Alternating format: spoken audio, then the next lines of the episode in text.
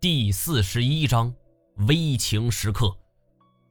古人都讲究入土为安，棺木通常都是平置的，像这种竖着放的，我还是第一次见呢。而且我见过铁林礁开启青铜棺，不过当时距离很远，视线受阻，看不清楚具体的情况。不过现在我看的是最清楚的了。包括站在下边的太前，他们视线都不如我。棺材盖儿是缓缓的滑落，按照这个个体计算，这一块青铜巨棺的盖子少说也有个几百斤呢。太前说道：“闪！”话音刚落，棺材板已经像是扎刀一般旋转着落下。若不是太前见机躲得快，这一下足以将一个人是砸得稀巴烂呢。我站在棺材顶上，扒住棺椁顶，跪下来看。原来这扇棺材板儿是在尾部镶入了一枚大钉子，用来固定板子与棺材。而刚才开启后，正巧棺材板滑落，我只看到了这些，无法看清楚棺材内部的情况。只是从太里胡三人的眼神中能够读出啊，我脚下这哥们儿不简单呐。而刚想到这里，突然。七层的所有地板就开始碎裂，先是产生了挤压变形，出现了蜘蛛网一般的裂痕，然后地板砖是高高的扬起，仿佛武侠片中那些武侠高手是一记扫堂腿就带起了桌面大小的石板呐。我们几个活动自如，那还好说呀。一直被捆着的萧九天那就惨了，是不停的哎呦哎呦的惨叫。我大叫：“萧九天！”太前会议，避过了两块飞溅而起的石板，跑到了萧九天的身前，抱起他就直跑啊！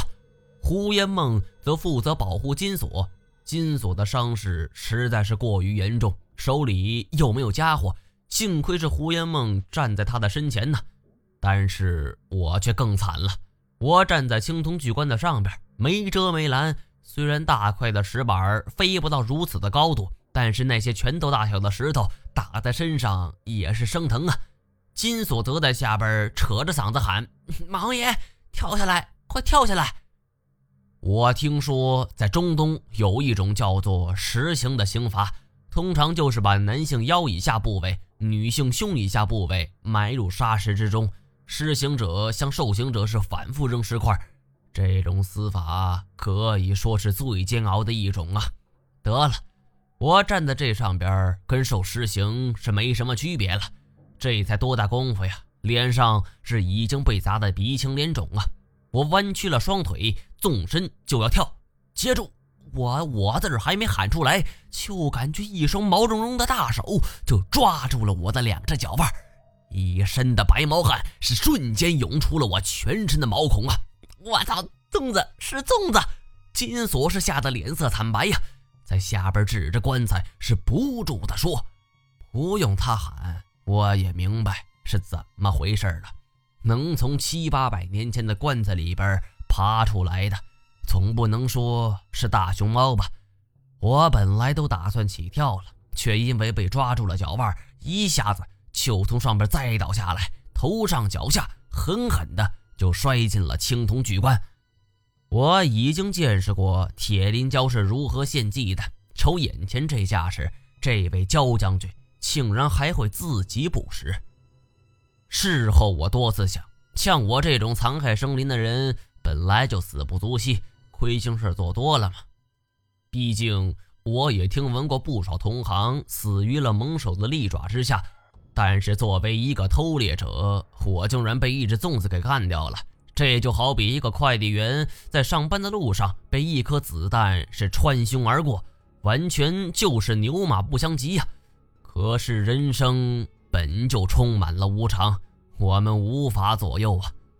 我以倒栽葱的方式就摔进了青铜巨棺，脸朝下就砸在了焦将军的双腿之上，感觉他穿的是一身的甲胄，我的脸上也因为甲胄之上的鳞片是被划伤了多处。看来这一次，就算是侥幸活了下来，也会被毁容啊！我的头正是晕晕乎乎的，都还没明白究竟是怎么回事呢，就听是一阵疾风吹来，哒哒两声，是一个人跳了上来，站在了棺材口，正在从粽子的手里边把我夺过去。有这样身手的，一定是太闲了。我是头朝下，脸朝里呀，看不到双方的激烈打斗，只能是从声音和我自己身上的晃动来判断。而突然，我是身子一晃，眼神就蓦然变得开阔起来，身子就朝外飞去。我被太监给救出来了，可是粽子却并没有撒手，他旋即就跃出，一手是死死地抓住了我的脚腕。而当太监再想冲上来的时候，粽子抓住我的脚腕，就将我给抡了起来。你妹的，这是把我当做武器了！金锁是在一旁大叫：“ 毛爷，我来救你！”我没看到金锁是怎么不顾自己伤势跑来的，只是感觉是一阵剧痛啊！我跟金锁是狠狠地撞在一起，这一下把我撞的是七荤八素。头痛欲裂呀，估计金锁那边也不轻啊。但是事情还是没有完，地板的下方就突然开始了异样的涌动，所有碎裂之地都浮现出了白色的腐肉，那些定格的怪物又开始了活动。我这时才注意到啊，在粽子的身后有一条长长的尾巴，是连着脚下的一堆腐肉的。我瞬间明白了，粽子平时就是躺在青铜巨棺里，靠着铁林蛟给他供给吗？如果铁林蛟死绝，或者是说供给中断，粽子自身的供给装置就会启动，而刚才攻击我们的怪物就是粽子自身的器官呢。换句话说，我们脚下隐藏在地板的这堆腐肉。也是粽子的一部分呐！我大叫一声：“诽谤，打他！”这句话还没喊完，粽子就已经抡着我撞上了胡烟梦。我的牙齿已经磕到了自己的舌头，瞬间是鲜血直流啊！顺着我的鼻腔就直接喷了出去，差点让这孙子害得我是咬舌自尽呢。金锁过去扶起了胡烟梦，是顿足捶胸。妈的，早知道就带着黑驴蹄子了。现在不是说这话的时候啊！我想要告诉大家我的发现，但是自身已经说不出任何的话了。我现在只要一张嘴就会喷血，又因为导致的姿势，鲜血是往往顺着鼻腔喷出，这滋味着实不好受啊！太前像是一只警觉的豹子。只见他是半弓了身子，猛然再次窜了上来，而粽子再次抡着我就迎了上去。太前是见机得快，纵身就高高跃起，一脚就踏在了我的后脑勺之上。妈的，本来就头疼的很呐，还平白无故就给挨了一脚。太监，你大爷！这话一出口，我突然意识到我能说出话了，马上喊道：“尾巴！”剁他尾巴！所谓的粽子，不过是人死后憋着一口气儿，死而不僵啊！又是因为某种浑然天成的原因而形成的。说白了，他们没有生命，却具有生命的独有的行动力。但是我们眼前这位，不仅有着行动力，似乎还拥有着某种智慧。不管太前是如何变招，他都死死地防御着自己的正面。不给太前任何的可乘之机呀！太前是几番抢攻都被给逼了回来。其实我明白，如果是公平的一对一的话，十个这样的粽子也不会被太前放在眼里。但是粽子却牢牢地抓住了我，导致太前是投鼠忌器。眼见抢不到粽子身后，金锁也冲上来帮忙，可是粽子展开双臂就把我抡圆了。防御范围就直接达到了好几米呀！两个人一时也没办法近身了。这孙子的体力似乎是无穷无尽呐，抡着我这一百二十多斤的重量，丝毫是不见减弱。一想也是，他此刻已经是个死人了，死人已经没有了活人的体征，何来的体力耗尽呢？我就像是坐着迅速旋转的转椅呀！胃里的东西都随着旋转，是加速的跑到了嗓子眼之上。大脑是晕晕乎乎的。经历了这么多，遇上过多少次的危险情况啊！这一次是前所未有的眩晕感。而金锁又啐了一口：“操你大爷的！看你家锁爷的绝学，滚地葫芦！”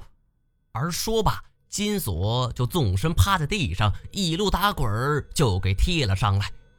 粽子竟然还喊了起来，就把我像是锤子似的就朝金锁就给砸了下去。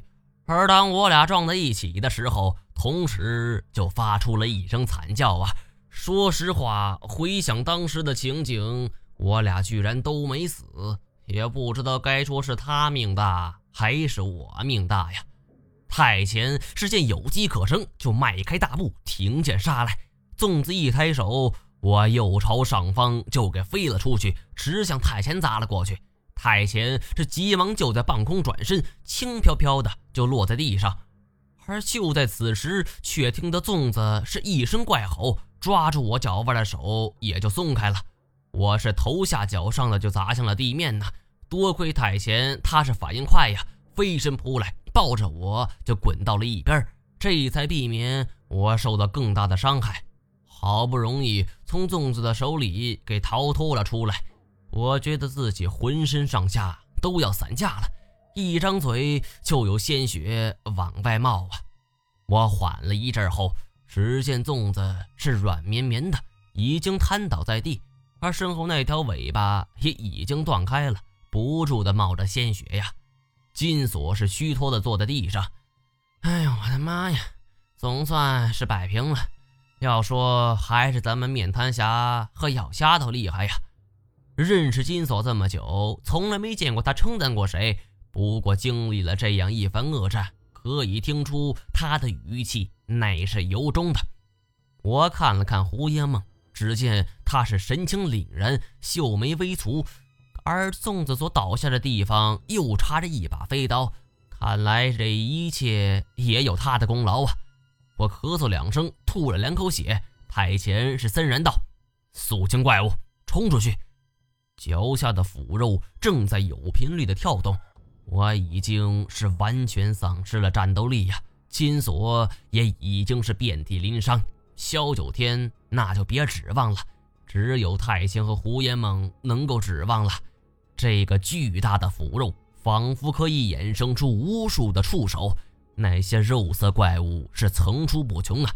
金锁喊道：“这这节奏不对呀，用炸药炸，炸药！”哪里还来的什么炸药啊！我又咳嗽两声。这一块腐肉硕大无比，怪物是一个接一个，这样打下去确实不是办法。太湖二人再厉害，也终究那只是人呐，终有力气耗尽的时候。而金锁提出的用炸药炸，也不失为一个办法。但是之前我们两次动用炸药，随身携带的炸药量已经全部耗光，而这个时候。又去哪里找炸药呢？我焦急地望着眼前的局势，胡延猛的飞刀也已经告摇了，背后还被怪物给撞了一下，摔倒在地。太前护着他，就送到了我们这边。我的目光是在不停地游移，想看看现场究竟有没有什么可以用上的。而突然，我的目光锁定在了一样东西之上，炸药！我们有炸药了！